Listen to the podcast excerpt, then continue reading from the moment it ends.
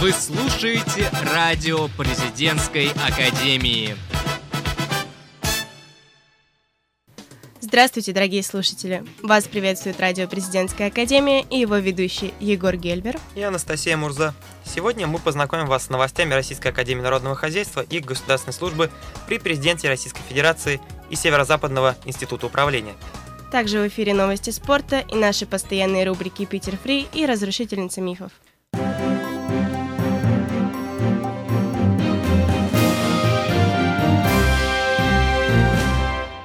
Новости РАНХИКС. 5 октября указом президента Владимира Путина генеральным директором государственной корпорации по атомной энергии «Росатом» назначен первый заместитель министра экономического развития Российской Федерации, профессор кафедры макроэкономики экономического факультета РАНХИКС Алексей Лихачев. Документ о назначении Алексея Лихачева на новую должность опубликован на сайте Кремля. Наши поздравления!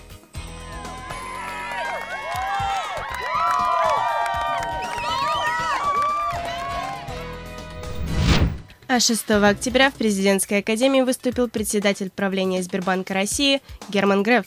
Он провел лекцию для студентов федеральной программы «Подготовка и переподготовка резерва управленческих кадров», а также финансы и технологии, реализуемые РАНХИК совместно со Сбербанком. Также в президентской академии состоялось торжественное открытие школы молодого законотворца. Проект реализуется при поддержке правительства Москвы и направлен на формирование правовой культуры у молодых граждан – будет обеспечена подготовка кадрового резерва для органов местного самоуправления города Москвы. Егор, скажи, а в чем особенность этой школы? Как я понимаю, уникальность проекта заключается в том, что на практических занятиях слушатели будут работать над различными проектами. Э, помимо преподавателей РАНХИК, занятия для участников школы молодого законотворца проведут специалисты практики, депутаты Московской Государственной Думы и муниципальные депутаты районов столицы. РАНХИК стала первым российским вузом-членом Организации публичного права. Директор Европейской организации публичного права профессор Спиридон Флагаетис назначил специальным представителем организации по вопросам взаимодействия с Россией СНГ и ЕС сотрудника РАНХИКС, начальника отдела международного сотрудничества и работы с иностранными студентами Валерия Смирнова. Европейская организация публичного права объединяет на сегодняшний день 15 государств-членов и более 70 университетов по всему миру. Магистратура РАНХИКС открыла набор на 2016-2017 учебный год. В президентской академии действует 17 направлений подготовки магистров, основная часть по социально-экономическим и гуманитарным дисциплинам. Более 100 современных профессионально ориентированных программ готовы принять новых слушателей. А теперь к новостям Северо-Западного института управления –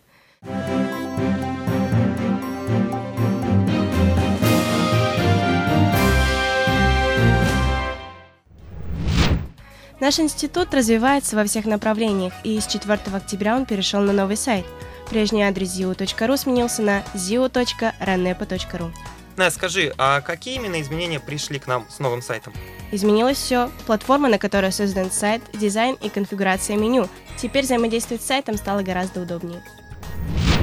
Ну а на факультете сравнительных политических исследований возобновляет работу студенческое научное общество – на этой неделе пройдут выборы председателя СНО. Совет факультета также осмотрит этот вопрос, и из числа преподавателей будет выбран куратор. Ну а на факультете международных отношений прошло одно из самых ярких мероприятий года – школа актива Зиуран Хикс.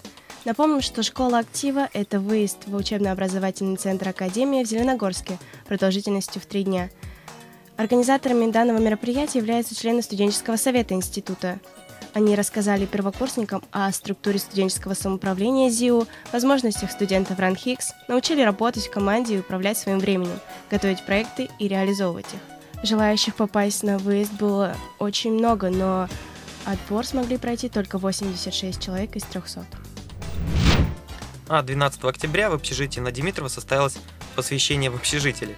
Как сообщили члены студенческого совета общежития, в этом году стилем посвящения стали фильмы ужасов. Первокурсникам, разбитым на команды, довелось пойти по маршруту из 13 станций. На каждой из них задание, за невыполнение которого их ждало наказание. По итогам посвящения призы были вручены самой быстрой команде и команде, набравшей наибольшее количество очков, э, трем победителям лотереи, а также лучшим профилем Инстаграма с хэштегом SSO, нижнее подчеркивание, ЗИУ.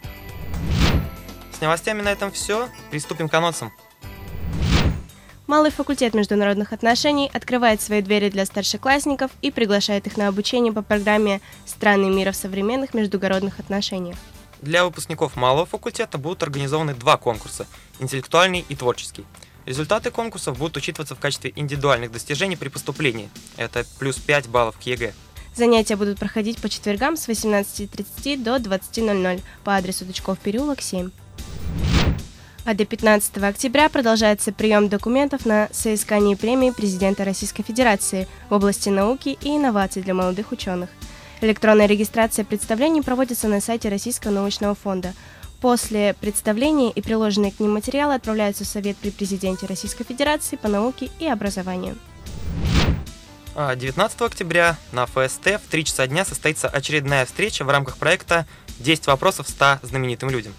Гостем программы станет заслуженный артист РСФСР Михаил Сергеевич Боярский. Приглашаются все желающие. 20 числа на факультете социальных технологий в 15.30 пройдет встреча со знаменитым YouTube-блогером Николаем Соболевым. Участник проекта Ракамакафо готов ответить на все вопросы наших студентов, касающиеся его профессиональной деятельности.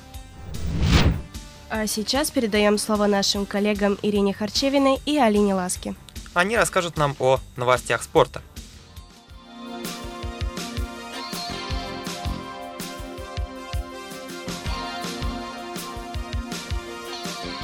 Добрый день, дорогие слушатели! С вами Алина Ласки и Ирина Харчевина. Сегодня мы поговорим о боулинге.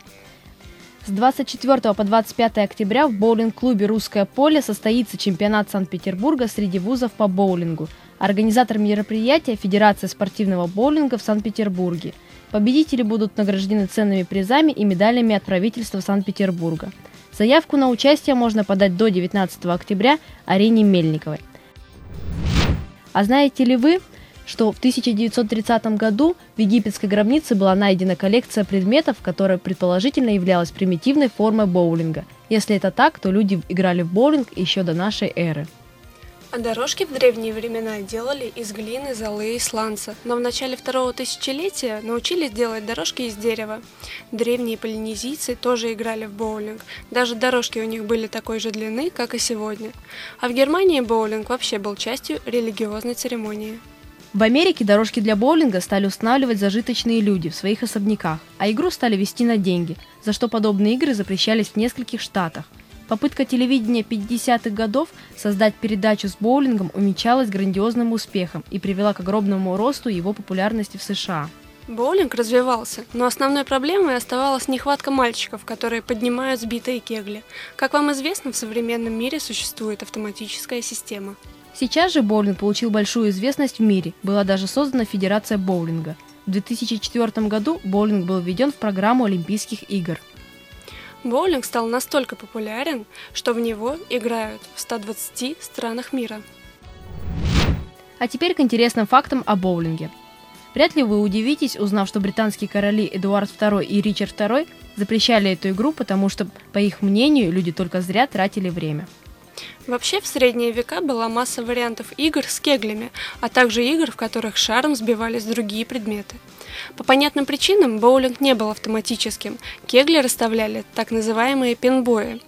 Пинбоями работали молодые и пожилые люди, платили им за это по 5 центов за игру.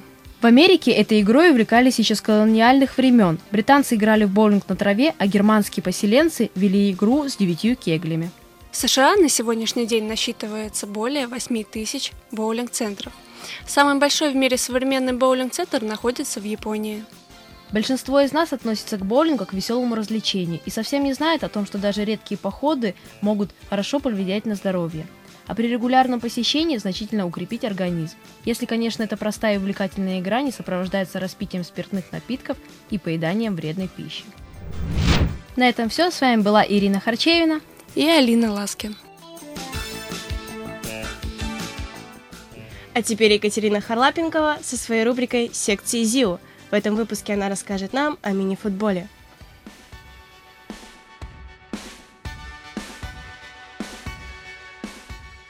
Доброго времени суток, дорогие друзья!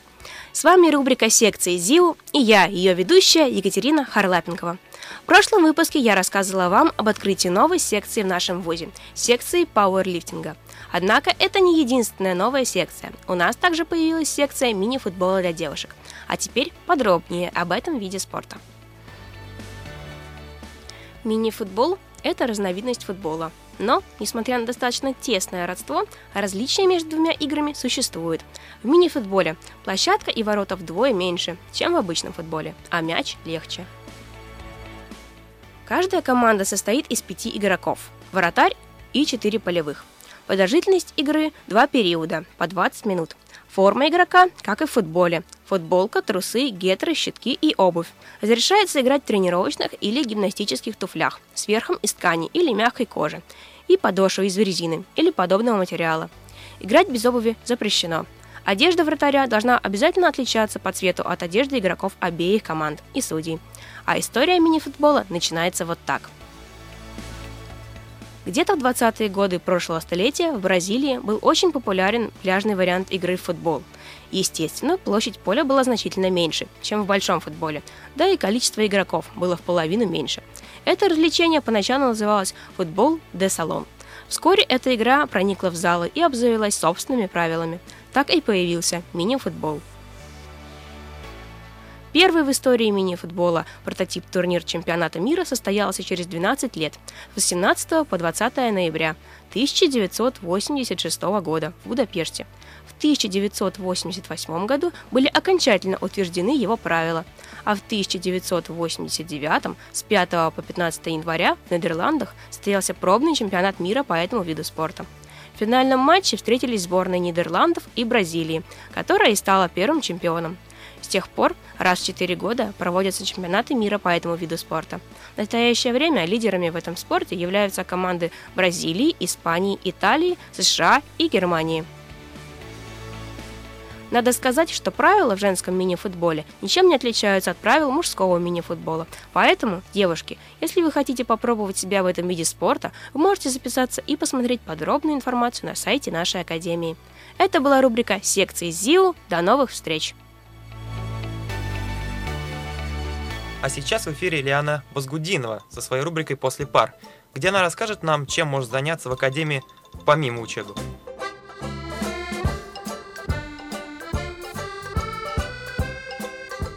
Мне, как и любому первокурснику, интересно познавать свой университет с разных сторон. Особенно увлекает меня внеучебная жизнь Академии. Ранхик славится большим количеством общественных объединений и клубов по интересам – и в этой рубрике мы будем рассказывать вам, чем можно заняться в академии помимо учебы. Сегодня в эфире танцевальный коллектив университета. Если ты любишь танцевать или всегда мечтал этому научиться, добро пожаловать сюда. Бальные, народные, уличные направления, современная хореография, разнообразие стилей не оставит тебя равнодушным. Также гарантировано выступление на различных площадках как университета, так и города – Активные и талантливые Евгения Дерконосова и Ирина Акимова ждут вас на занятиях. Заряжать всех позитивом и хорошим настроением у них хорошо получается, но танцы – это явно их призвание. Впрочем, они и сами все расскажут. Всем привет, меня зовут Дерконосова Евгения, и я руководитель танцевального коллектива ЗИУ. Я сразу хочу оговориться, что вместе со мной на тех же условиях работает Ира Акимова, так что если у вас какие-то есть вопросы, ей тоже можно смело их задавать. Что же такое танцевальный коллектив ЗИУ? Это некая единая танцевальная платформа, первая единая танцевальная платформа в нашем ВУЗе. Почему она единая? Потому что независимо от направления и уровня подготовки вы можете попасть к нам. Вы народник, вы бальник, вы всю жизнь занимались балетом. Это правда не важно, потому что если сделать это разношерстно, мы считаем, что может получиться что-то интересное. А сейчас у нас уже 135 заявок, но правда еще не поздно стать частью нашей команды. Не бойтесь, заполняйте, и с октября месяца мы начнем с вами тренироваться. А скорее всего, 31 октября будет наше первое выступление. В общем, приходите, мы вас правда очень ждем. Э, танцевальный коллектив ЗИУ — это то, чем стоит заниматься у нас. В таком танцевальном ритме проходят будни у студенток ФСТ — Хочешь присоединиться? Танцевальный клуб Академии тебя ждет. С вами была Лиана Базгудинова. Всем хорошего дня.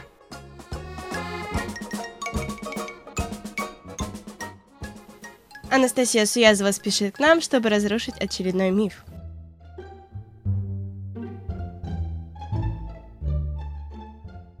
Друзья, здравствуйте! В студии Анастасия Суязова и прямо сейчас разрушительница мифов. У каждого студента в жизни хоть раз был такой случай, когда нужно все успеть, а ни на что не хватает времени. Мало людям 24 часов в сутках. На что же тратится большая часть человеческой жизни?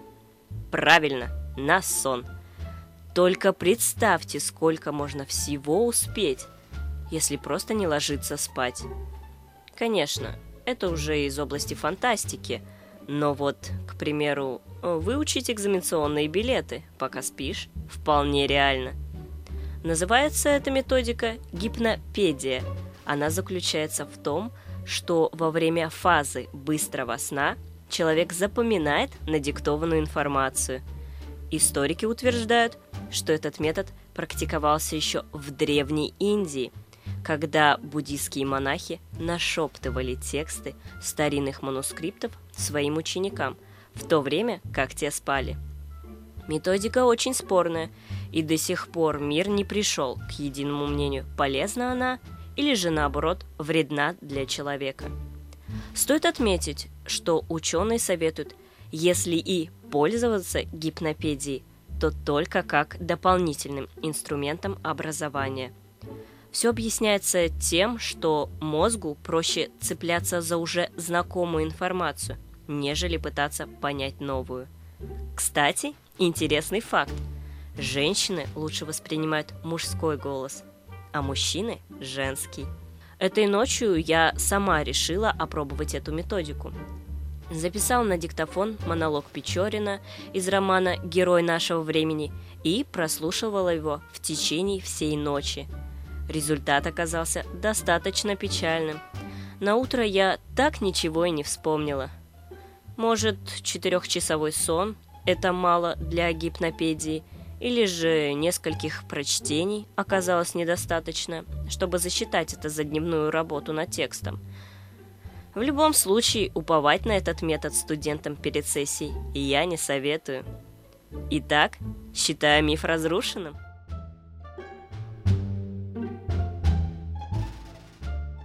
А теперь Питер Фри и ее ведущая Мария Гурина.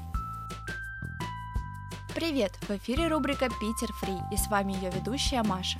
Петербург – город полный увлекательных событий. Я же постараюсь рассказать вам только о бесплатных мероприятиях города. Чтобы смотреть фильмы в компании единомышленников, не обязательно отправляться в известные кинотеатры и платить за билет. Интересное кино, зачастую идущее в разрез с массовым, в Петербурге показывают в самых неожиданных местах – в барах, библиотеках, книжных клубах и частных студиях. Сегодня я подготовила список мест, где в определенные дни можно посмотреть кино бесплатно. Ночные кинопоказы в Буквоеде клубе «Буквоед» регулярно с пятницы по воскресенье проходят ночные кинопоказы, а также творческие встречи с писателями, музыкантами и актерами в программе «Шедевры мирового кинематографа», которые можно посмотреть бесплатно. Место – Лиговский проспект 10. Бесплатные кинопоказы в научном баре «Эпсилон». Под крышей бара практически каждый вечер можно посмотреть интересные американские и европейские кинофильмы. Здесь часто показывают независимое кино, а иногда представляют вниманию посетителей шедевры мирового проката – Место – улица Ломоносова, 13. Киноклуб в библиотеке книжной графики. Довольно часто в пространстве библиотеки проходят интересные кинопоказы, действует дискуссионный клуб. Здесь посетителям демонстрируют различные работы мировых режиссеров разных лет и проходят тематические вечера. Посмотреть кино в местном клубе можно абсолютно бесплатно. Место – 7 Красноармейская, 30. Кинозал Генерального консульства Италии. По средам здесь можно посмотреть бесплатно лучшие фильмы итальянского кинематографа. Медиатека итальянского кино насчитывает 1762 фильма, немое кино, итальянские комедии 50-60-х годов, авторское кино 70-х и работы современных режиссеров. Место театральное 10. Киноклуб «Люмьер». Вечерами по средам здесь бесплатно показывают русское авторское кино, по пятницам – европейскую голливудскую классику. Завсегдатые советуют приходить заранее, чтобы занять удобные места. Место – Литейный проспект 58. Киноклуб в центре британской книги. При центре британской книги действует киноклуб, где показывают зарубежное кино на английском с английскими субтитрами. Каждый желающий может абсолютно бесплатно посмотреть новинки и шедевры кинематографа. После показов проходит обсуждение. Место – Измайловский проспект, 18. Кафе Pine Food. В кафе Pine Food рядом с лесопарком Сосновка открыли бесплатный кинотеатр с фильмами на заказ. Фильмы на выбор крутят на большом экране в зале кафе, а что самое интересное, заказать кино можно совершенно бесплатно, как рассказывают рестораторы. Место – улица Жака Дюкло, 20Б.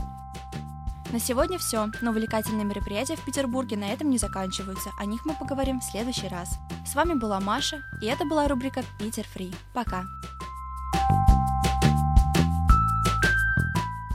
А на этом мы прощаемся с вами, дорогие радиослушатели. До скорых встреч!